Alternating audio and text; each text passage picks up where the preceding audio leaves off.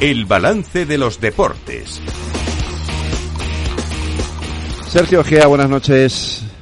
Hola Fede, ¿qué tal? Buenas noches. Muy bien, jornada de Copa, ¿no?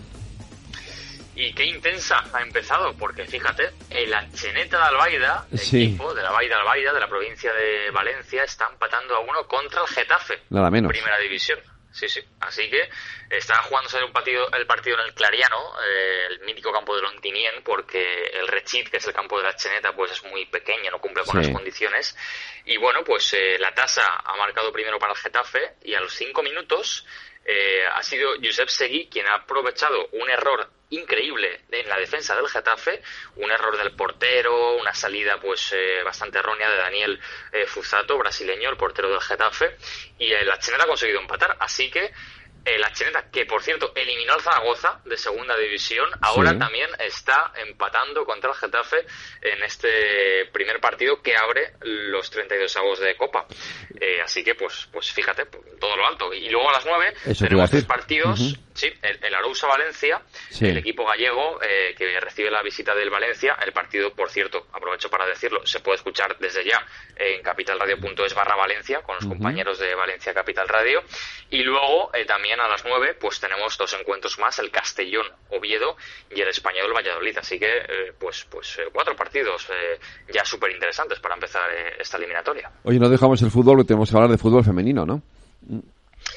Sí, efectivamente, porque también eh, está jugando ahora mismo la selección española femenina, eh, sigue perdiendo, digo sigue porque está 1-3, pero bueno, al menos acaba de marcar ahora el segundo gol, eh, 2-3, Atenea acaba de marcar la jugadora del Madrid, pues el 2-3 para España, pierde España contra Suecia.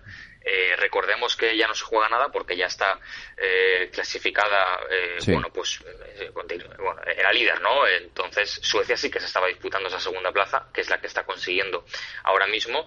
Eh, estamos hablando de la, de la Nations League, ¿no? España pues eh, estaba clasificada ya para la siguiente fase, pero lo cierto es que pierde, y es la noticia, porque también perdió contra Italia hace unos días. Por tanto, esta convocatoria de la selección española eh, va a ser recordada si sigue así el resultado, que esperemos que no, esperemos que se consiga empatar o incluso ganar, pero eh, desde luego que está siendo para olvidar la derrota contra Italia y ahora estamos perdiendo 2-3 contra Suecia.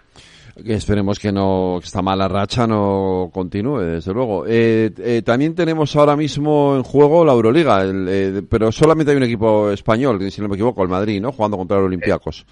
Eh, Exacto, está ganando eh, el, el Real Madrid al Olympiacos por 17-12. Eh, Quedan apenas dos minutos para que acabe el primer cuarto. O sea, es un partido que acaba de empezar, ha empezado a y cuarto. Así que un Madrid que, que, bueno, ya sabemos, invicto en Euroliga, todo victorias y que busca una victoria más. Así que estaremos, estaremos pendientes, ¿no? Eh, Dime, dime. no, solo iba a decir que también está en disputa el, el otro partido. Está, está ganando Zalgiris a Sí. Alba de Berlín ahora mismo. Y un último apunte, porque Madrid va a volver a ser, eh, Lorena, sede de la Fórmula 1. Sí, ya es una realidad. El Gran Premio de Madrid se celebrará en 2026 y será en un circuito con algo más de 5 kilómetros en Valdebebas y en el recinto ferial de IFEMA. La recta final será en la vía de Dublín y los boxes, el pit lane y el paddock estarán en lo que actualmente es la entrada principal a IFEMA. Es un trazado semiurbano que permitirá desmontar sus instalaciones una vez acabado el, evento. Pues Sergio Gea, Lorena Ruiz, eh, no, el jueves más deportes aquí en el balance. Un abrazo, cuidaros. Un